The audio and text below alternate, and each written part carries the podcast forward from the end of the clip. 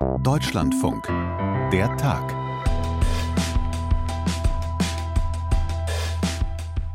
Zwölf Mitarbeiter des UN-Palästinenser-Hilfswerks sollen beim Hamas-Terror am 7. Oktober geholfen haben. Und nun ist die Krise in der Organisation groß und die Flüchtlingshilfe in Gaza steht auf der Kippe. Ja, das Wichtigste zuallererst, wir müssen vor allen Dingen dafür sorgen, dass die Hilfe, dass das Geld bei den Menschen ankommt, auch bei den Palästinensern, aber nicht bei den Terrororganisationen wie der Hamas und da hat das System der UNRWA, das es ja jetzt schon seit über 70 Jahren gibt, wirklich versagt. Das war der menschenrechtspolitische Sprecher der Union im Bundestag, Michael Brandt im ZDF. Er fordert ein Aus der Finanzierung. Aber ist das realistisch? Humanitäre Hilfe in Gaza ohne die UNRWA? Klären wir gleich. Und wir schauen auf die Energiewende und ihr mögliches Scheitern an einem Fallbeispiel. Im bayerischen Mehring haben die Bürger Nein zu einem Windkraftpark gesagt, der den größten Arbeitgeber der Region mit Strom versorgen sollte. Hören wir mal eine besorgte Bürgerin. Da hätte man gern ein Wörter mitgeredet. Und die Ängste sind eigentlich das, dass man sagt, man ist ohnmächtig dem Ganzen ausgesetzt. Und darum bin ich richtig, richtig froh und dankbar, dass die Bürger so entschieden haben, muss ich ganz echt sagen. Aber mit der Energiewende wird es so natürlich schwer. Welche Lehren daraus zu ziehen sind, ist auch ein Thema in der Tag an diesem Dienstag, den 30. Januar 2024. Ich bin Philipp May. Hi. Die Vorwürfe könnten kaum schwerer wiegen gegen das Palästinenserhilfswerk der Vereinten Nationen UNRWA oder UNWRA.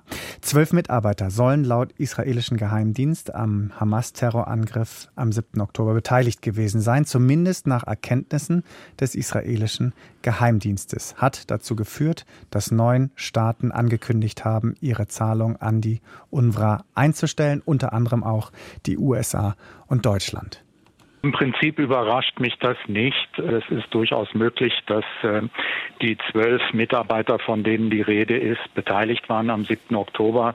Es gibt ja jetzt eine Untersuchung und wenn die das beweist, wäre das schrecklich und, und Disziplinarmaßnahmen sind bereits ergriffen worden.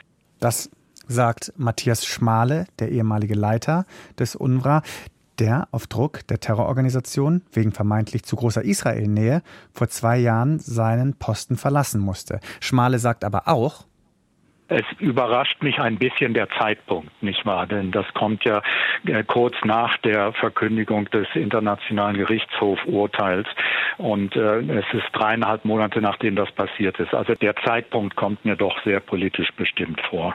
Vielleicht noch mal kurz zur Erinnerung. Am Freitag hat der Internationale Gerichtshof Israel zu mehr humanitärer Hilfe im Gazastreifen aufgefordert. Es ist in jedem Fall eine sehr schwierige, sehr unübersichtliche Situation. Mal wieder. Zumal es ja auch schon wieder neue Vorwürfe gibt gegenüber des Palästinenser Hilfswerks. Und deswegen ist jetzt unser Korrespondent in Tel Aviv, Jan Christoph Kitzler, in der Leitung. Hallo Jan. Hallo. Wie genau sollen denn die UNRWA-Mitarbeiter beteiligt gewesen sein am Hamas-Terror gegen Israel? Also was es gibt, sind Geheimdienstberichte von israelischer Seite. Da gibt es den Vorwurf, dass eben zwölf Mitarbeiter sich am Terror des 7. Oktober beteiligt haben. Ein Mitarbeiter soll sozusagen in einem Kibbutz gewesen sein und sich dort am Terror, am Töten von Menschen dort beteiligt haben. Ein anderer hat sich offenbar mit seinem Sohn beteiligt an einer Geiselnahme und es gibt einen Fall, da wurde ein Telefonat offenbar abgehört da wurde ein Mitarbeiter der UNRWA aufgefordert, Munition zu bringen. Also das sind Fälle, die natürlich gravierend sind. Auf der anderen Seite muss man sagen, es sind eben zwölf Mitarbeiter. Die UNRWA hat im Gazastreifen zwölf bis 13.000 Mitarbeiter. Also es ist ein kleiner Anteil. Aber natürlich sind das gravierende Vorwürfe. Die müssen ernst genommen werden und die werden anscheinend jetzt auch verfolgt. Da gibt es die Aufforderung, das nicht nur innerhalb der UNRWA zu tun, sondern auch von außen mit äußerer Expertise. Das soll jetzt angeblich passieren. Okay, interessant, dass du das sagst. Zwölf bis 13.000 1000 Mitarbeiter, weil jetzt berichtet das Wall Street Journal unter Berufung auf Geheimdienstkreise, dass rund von diesen 13.000 Mitarbeitern rund 1200 Mitarbeiter, also 10 Prozent, Verbindung zur Hamas hätten. Was würde denn das bedeuten? Also das sind auch wieder Zahlen, die aus Israel kommen. Das heißt, wir können das auch nicht verifizieren. Da ist auch die Frage, was heißt Verbindung zur Hamas? Hat man da einen Mitgliedsausweis oder wie ist man mit der Hamas verbunden? Mhm. Klar ist, diese vielen Mitarbeiter, die es im Gazastreifen gibt, eben 12.000 bis 13.000, das sind zum ganz großen Teil Palästinenserinnen und Palästinenser, die dort arbeiten. Und natürlich gibt es in der palästinensischen Bevölkerung im Gazastreifen, auch im Westjordanland, Sympathien zur Hamas. Da gibt es auch Leute, die sich mit der Hamas arrangiert haben, die auch äh, aktiv äh, Funktionen bei der Hamas haben natürlich. Und die gibt es auch innerhalb der UNRWA. Das würde mich wundern, wenn es anders wäre. Es gibt äh, Anhaltspunkte, dass natürlich auch da eben die Organisation oder die Hamas ein Interesse hat, weil die UNRWA eben im Gazastreifen ein großer Player ist, also auch wirtschaftlich allein durch die Beschäftigung ist der größte Arbeitgeber dort und so weiter, dass natürlich die Hamas ein Interesse daran hat, auch diese Organisation zu unterwandern. Die UNRWA weiß das und hat, sagt, sie habe immer wieder viel dafür getan, dass man dort auch tatsächlich die Leute gescannt hat. Auch alle Namen der Mitarbeiter wurden auch an Israel zum Beispiel kommuniziert. Also man hätte natürlich, wenn man eine Mitgliedsliste der Hamas hätte, diese Namen auch schon vorher herausfinden und abgleichen können. Aber natürlich, ich glaube schon auch, dass es dort einige Mitarbeiter gibt, die tatsächlich Verflechtungen, Verbindung zur Hamas haben. Ob es jetzt zehn Prozent sind, 1200, das weiß ich nicht. Herr Schmal hat ja gesagt, es schätzt die Zahl zu hoch ein. Hm. Äh, jetzt nur noch mal zur Einordnung für mich, der sich da nicht so auskennt. Äh, beim internationalen Hilfswerk stellt man sich vor, da kommen eben Menschen aus allen Herren Ländern und die helfen dann da vor Ort. Aber das ist schon so, es gibt eine Führung der UN, aber die meisten Mitarbeiter dieser 12.000, 13.000, das sind schon Ortskräfte. Menschen aus Gaza. Das Genau, das ist so. Das hat natürlich auch Kostengründe, weil diese Ortskräfte natürlich viel günstiger sind als teure entsandte internationale Kräfte, die dann auch irgendwie versorgt und mit einer Wohnung ausgestattet werden müssen. Da gibt es nur sehr wenige, die haben die oberste Leitungsfunktion und die sind natürlich dabei. Es kommen auch immer wieder äh, aus anderen Ländern werden Leute dorthin abgeordnet. Das gibt es schon, aber das Gros der Kräfte sind tatsächlich Palästinenserinnen und Palästinenser. Die werden auch geschult. Da gibt es auch sozusagen Maßnahmen, die getroffen werden, dass diese Leute auch sich sozusagen mit den Werten der Vereinten Nationen identifizieren und dass sie keine Nähe eigentlich haben sollen zum Terrorregime der Hamas. Auf der anderen Seite ist es so, natürlich, wenn man im Gazastreifen operiert als Hilfsorganisation wie die UNRWA, dann muss man sich natürlich zu einem gewissen Grade mit den Spielregeln der Hamas beschäftigen und muss sich zum Teil auch darauf einlassen. Man kann dort keine Schule betreiben, ohne dass die Hamas das weiß und ohne die Hamas, ohne die Zustimmung der Hamas. Das gilt auch für Krankenhäuser, für Sozialstationen, für alles weitere. Man kann sich nicht bei der Arbeit im Gazastreifen von der Hamas abgrenzen, weil sie eben dieses Gebiet regiert und kontrolliert hat bis zum Kriegsbeginn und jetzt in Teilen immer noch. Das ist also eine ganz schwierige Aufgabe, die Distanz zu halten, wenn man doch da sozusagen Hilfe leisten hm. möchte. Und trotzdem gibt es ja diese Vorwürfe, dass die UNRWA zu Hamas-freundlich ist, schon länger. Beispielsweise eben, dass Hilfsgelder, die eigentlich dafür verwandt werden sollen, die Bevölkerung zu versorgen, für Tunnelsysteme benutzt worden sind oder eben auch um Waffen zu kaufen. Solche Sachen.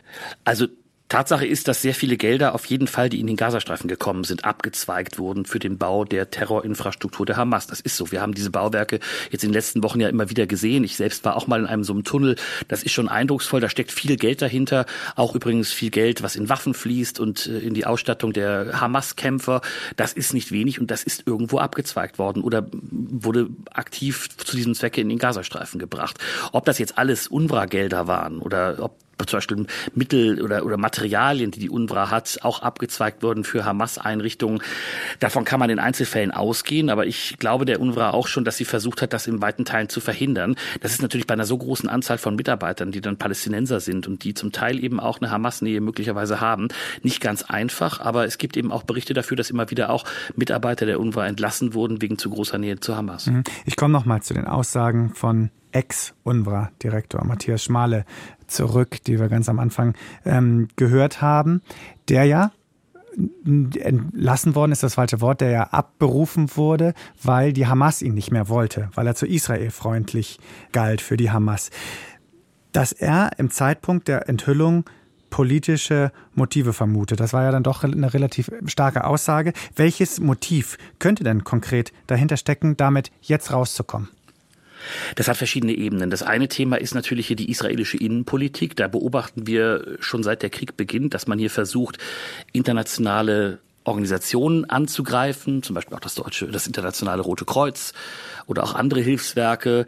Die werden angegriffen dafür, dass sie im Gazastreifen ihre Arbeit nicht tun, zum Beispiel wenn es darum geht, die Geiseln zu besuchen oder zu versorgen.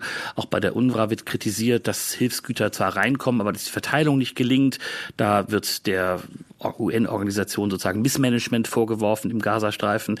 Das ist natürlich ein Thema, mit dem man hier versucht, die Heimatfront, wenn ich es mal so sagen darf, zu schließen. Es gibt Proteste gegen diesen Krieg, es gibt große Kritik an der Regierung von Benjamin Netanyahu und das ist ein Thema, wo man, wo Netanyahu sozusagen die Israelis hinter sich versammeln kann und sagen kann, wir kämpfen diesen Krieg und wir haben Leute, die das auf der anderen Seite nicht gut machen. Das sind internationale Organisationen, wie zum Beispiel das Rote Kreuz oder auch die UNRWA. Mhm. Das zweite Thema ist natürlich die große Diskussion über die humanitäre Lage. Das ist ein internationales Thema.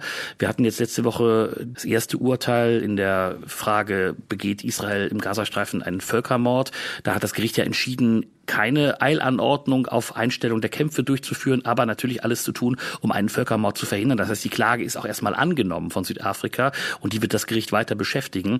Und da geht es natürlich auch dann um die Versorgung der, der Menschen dort. Und da sagt Israel eben, ja, wir liefern genug, aber die Güter werden nicht ordentlich verteilt und gibt da sozusagen UNRWA die Schuld. Und in diesem Zusammenhang wird diese Organisation natürlich delegitimiert jetzt, auch durch solche Vorwürfe.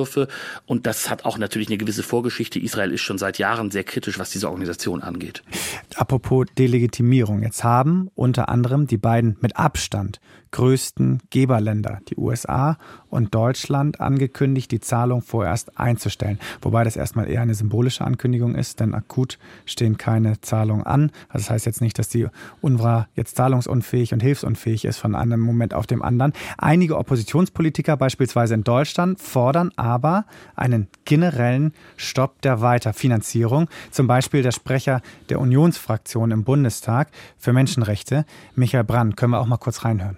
Die Gelder müssen gestoppt werden, aber gleichzeitig muss man sagen, wir brauchen humanitäre Hilfe und da muss man nach Alternativen schauen. Man muss zum Beispiel mit Partnern in der Region, die Beziehungen zu Israel haben, diplomatische Beziehungen, die kein Interesse an Islamisten haben, zum Beispiel Ägypten oder Jordanien, mit denen schnell Kontakt aufnehmen, mit anderen Ländern in Europa, mit den USA und sagen, wir wollen die Hilfsgüter anders verteilen, wir wollen weiter humanitäre Hilfe über das Rote Kreuz oder über den Roten Halbmond und über lokale Organisationen. Aber es kann doch nicht wahr sein, dass wir Organisationen unterstützen und das schon seit längerer Zeit, die sich zum Ziel gemacht haben, Juden weltweit zu vernichten. Darum geht's.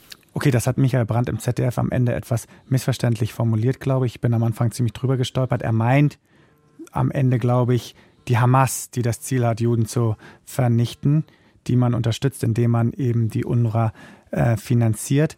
Die hat das Ziel natürlich nicht. Aber die Frage ist ja trotzdem interessant. Ist die UNRWA möglicherweise zu ersetzen, einfach beispielsweise durch das internationale Rote Kreuz? Wenn man sagt, okay, das Geld, das wir denen gegeben haben, geben wir jetzt denen. Hauptsache, die internationale Hilfe läuft. Also um die Frage zu beantworten, muss man sich natürlich mit dem beschäftigen, was die UNRWA gerade jetzt im Gazakrieg tut. Also es gibt äh, etwa 350 Einrichtungen der UNRWA, von denen sind ja 145 etwa zerstört oder schwer beschädigt worden in diesem Krieg. Aber trotzdem sucht zurzeit über eine Million Menschen Schutz in oder um UNRWA-Einrichtungen, also zum Beispiel Schulen oder Krankenhäuser, die betrieben werden. Also diese Menschen werden dort versorgt und finden dort Schutz und finden dort minimale, sehr prekäre, zum Beispiel auch sanitäre Einrichtungen.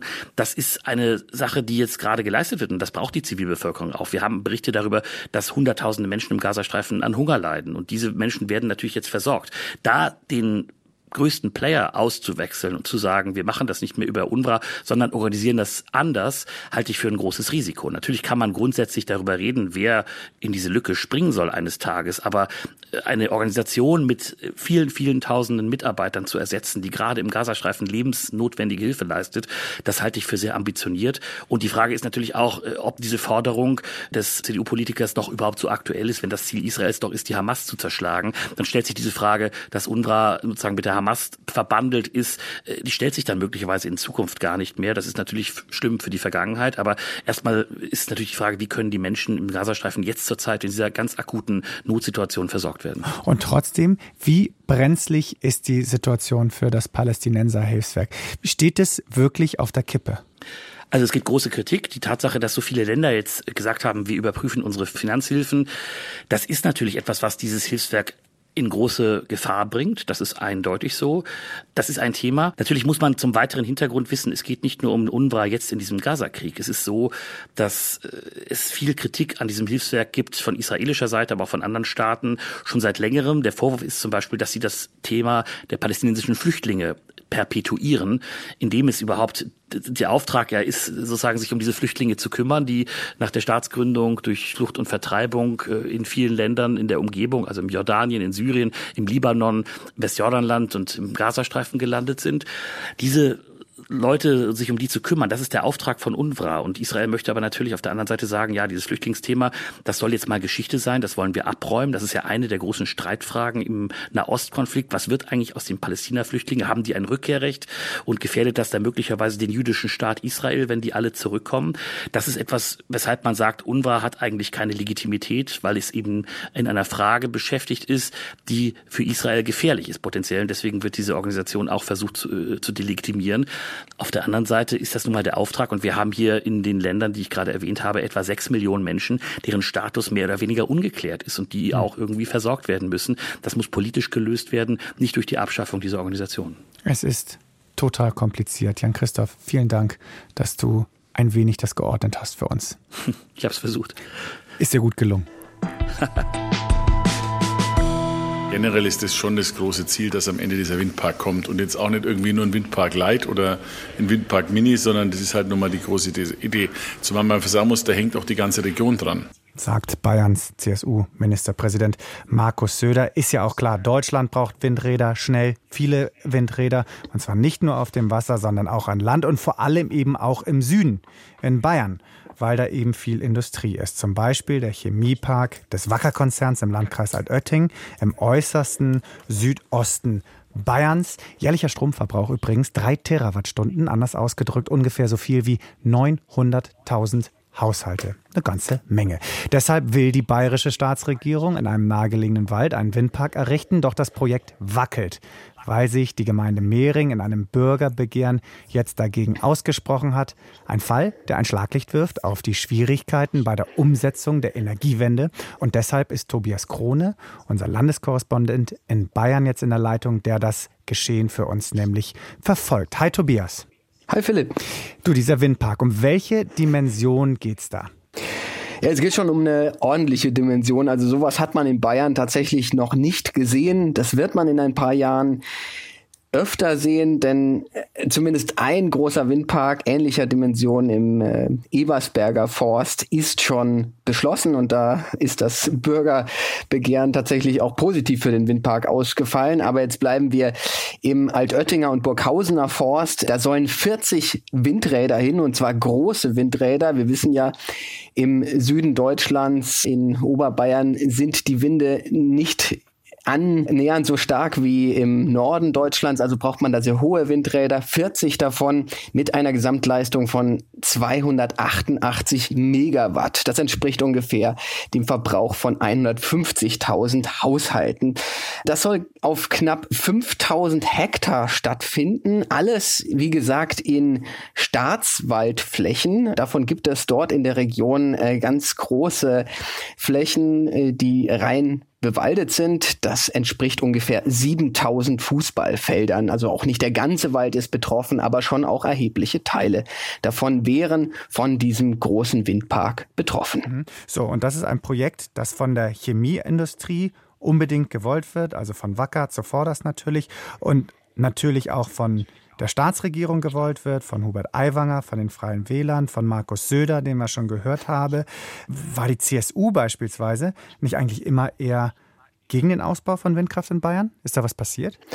Also immer nicht. Also die ganz lange Geschichte ist ja so, dass ganz, ganz früher, damals, als dieses Atomkraftwerk in Fukushima seine Havarie hatte, auch die CSU damals mit Seehofer äh, ganz vorne zurückgerudert ist in ihrer Atomkraftwerksverehrung oder Begeisterung und gesagt hat, die müssen wir abschaffen. Da war die CSU auch ganz vorne dabei und wir wollen Windräder. Das war damals tatsächlich der Ton. Dann ähm, gab es in vielen Kommunen große Initiativen, Windräder zu planen in sogenannten Vorrangflächen. Also überall lohnen sich Windräder ja nicht. Da muss man gucken, in gewissen Planungsregionen, wo würde sich das überhaupt lohnen, wo äh, weht genügend Wind und wo kriegt man das natürlich auch vom Landschaftsschutz und auch natürlich mit der Bevölkerung einigermaßen in Einklang? Und dann plötzlich kamen Gegenbewegungen, Gegeninitiativen in Dörfern und da hat die CSU gemerkt, okay, das wird sehr, sehr schwierig für sie,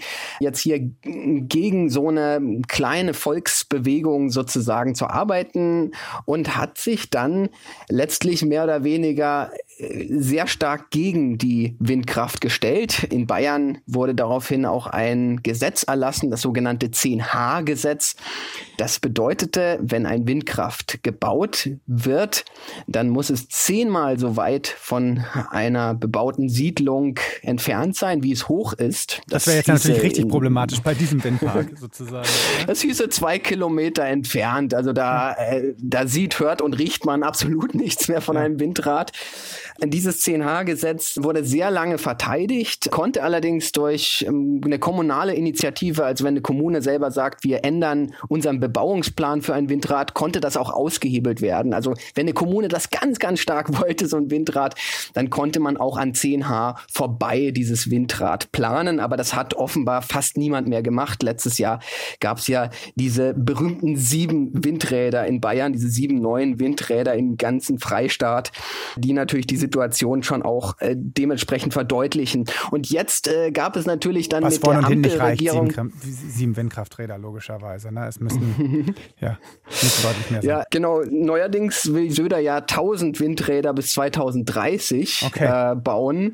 Und da bräuchte es natürlich jetzt eine ganz, ganz große äh, Initiative. Und die kam natürlich nicht von der CSU alleine, sondern auch mit deutlich Druck aus Berlin. Robert Habeck hat, als er dann Wirtschaftsminister wurde, einen dezenten, aber klaren Besuch bei Markus Söder abgestattet und hat gesagt, naja, also pass auf, wir können es entweder so machen, wir vom Bund, wir übertrumpfen einfach dieses 10H-Gesetz, Bundesrecht sticht Landesrecht und dann könnt ihr sehen, wo ihr bleibt. Dann dürfen nämlich überall Windräder gebaut werden. Oder ihr versucht das im Land äh, nach euren Maßstäben zu regeln, aber wir wollen hier deutlich mehr Windräder. Und so kam es eben letztlich, dass die CSU sich jetzt beugen musste. Auch nach der Landtagswahl gibt es natürlich jetzt so ein bisschen Spielraum zu sagen, okay, wir kommen dem Bund entgegen und natürlich die Wirtschaft hat wahnsinnig großen Druck gemacht, hat eine eigene Initiative gestartet und vor allen Dingen natürlich diese Chemieindustrie. Dort in Burghausen äh, wird hochreines Silizium hergestellt. Das ist der Stoff, der eben für die Digitalisierung letztlich wichtig ist. Und dafür braucht es aber gigantische Energie eben, also letztlich diese ein Prozent des ganzen bundesweiten Stroms fließen in Richtung Burghausen.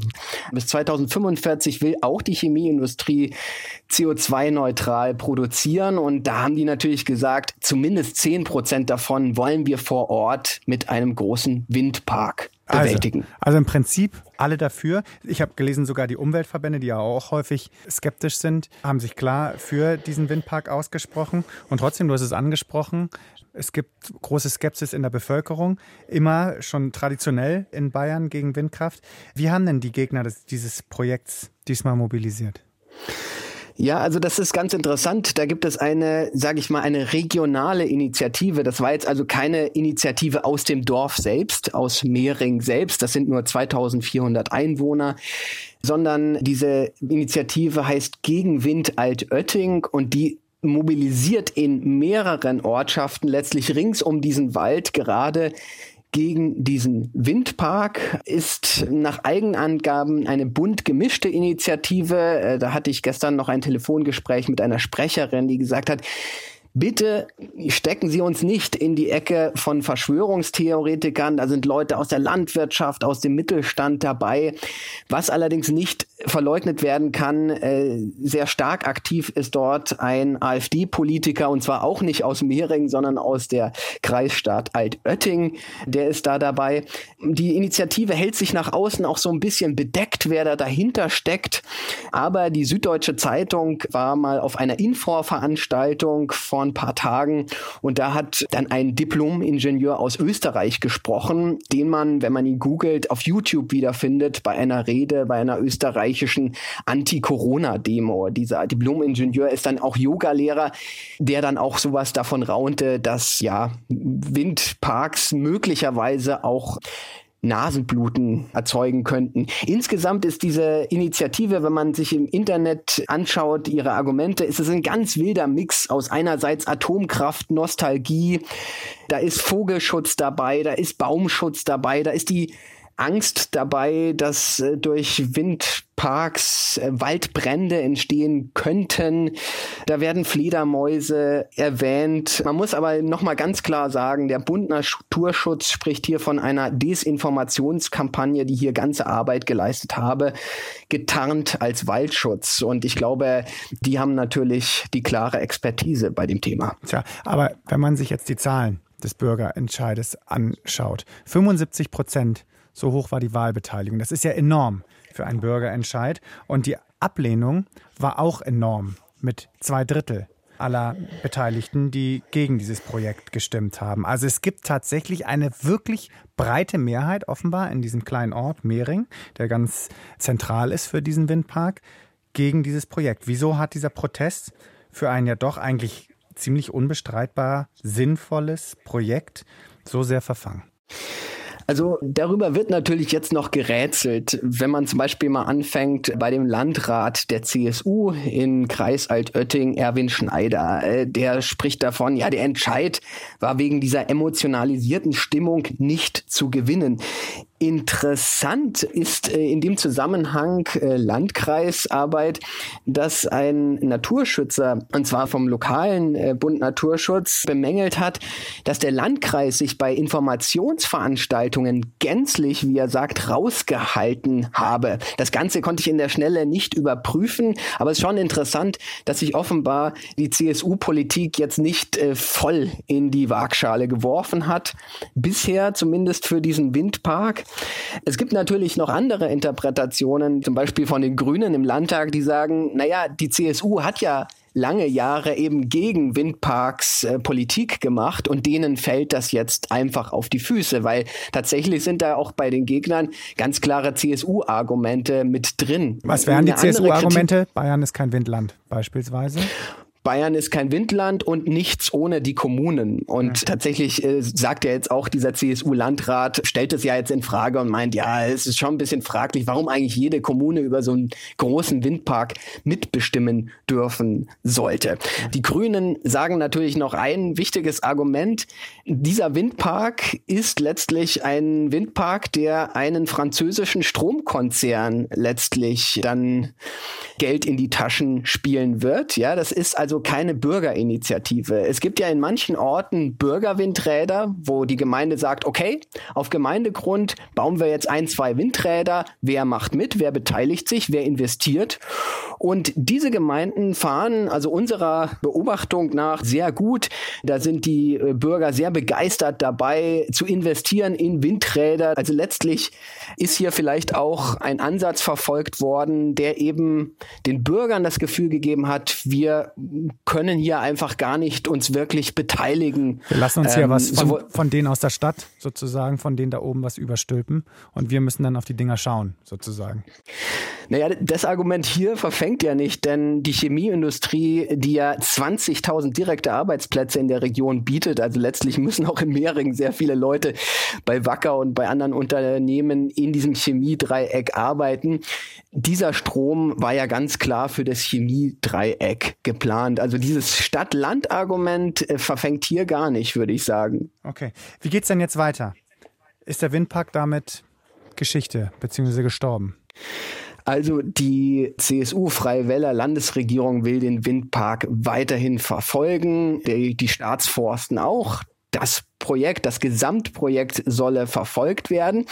Allerdings gibt es hier auch ein paar Fragezeichen bzw. Haken. Einerseits hat Energie- und Wirtschaftsminister Aiwanger schon der Gemeinde mehr oder weniger versprochen, also ohne euren Willen bauen wir euch hier keine Windräder. Rechtlich bindend, also Rechtlich bindend, äh, soweit ich mich jetzt informiert habe, rechtlich ist das wohl nicht. Da hat die Gemeinde keine Verfügung. Das könnte sozusagen vom Land aus überstimmt werden.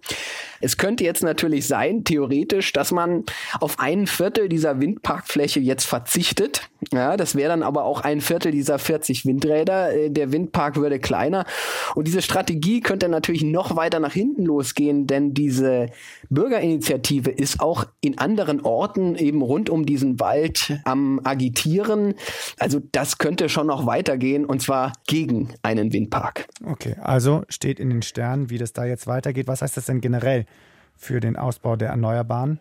und überhaupt die gesamte Transformation in Deutschland. Welche Schlüsse kann man denn aus diesem ja schon fast spektakulären Fall ziehen? Ich habe es mir in den letzten Tagen auch überlegt, was für Schlüsse jetzt da wer draus ziehen sollte.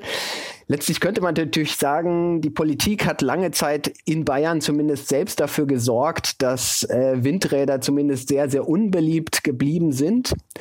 Aber das kann man ja jetzt nicht mehr ändern. Ich glaube, ich persönlich würde der Politik jetzt empfehlen, wenn sie Windparks möchte, wenn sie die durchsetzen möchte, dann muss sie mobilisieren, dann muss sie anfangen, große Informationskampagnen zu starten vor Ort, die muss die Leute sagen mitnehmen und einfach auch überzeugen davon, dass es richtig ist und nicht nur, dass es irgendwie hier eine Subkultur wäre von irgendwelchen Ökos. Ja, das wurde ja durchaus von der bayerischen Staatsregierung lange so dargestellt. Es scheint nicht so zu sein, wenn die ganze Chemieindustrie äh, da jetzt eigentlich auch dahinter steht, hinter so einem Windpark. Ich glaube, man muss den Bürgern eine Möglichkeit geben, mitzumachen, zumindest bei den Windrädern, dass sie da mit investieren und mit verdienen können. Diese positive Mobilisierung, glaube ich, die kann als einziges Mittel funktionieren bei so großen Windparks, denn die negative Mobilisierung, das hat man jetzt über Jahre gesehen und jetzt sehen wir wahrscheinlich die Früchte, die scheint wohl nur einer Partei zu nutzen, nämlich der AfD. Spannender Fall über die Energiewende im Klein, so klein ist es ja gar nicht, im Mittelgroßen, sagen wir mal so. Tobias Krone, danke dir für deine Schilderung. Sehr gerne. Und am Ende dieses mittelgroßen Podcasts noch der Dank an Sie fürs Dranbleiben. Von Tom Funke, dem Redakteur dieser Folge, und von mir, Philipp May. Der Tag at deutschlandfunk.de, das ist die bewährte Adresse für Kontaktaufnahmen mit uns aller Art. Ich hoffe, wir hören uns bald wieder. Bis dahin, tschüss.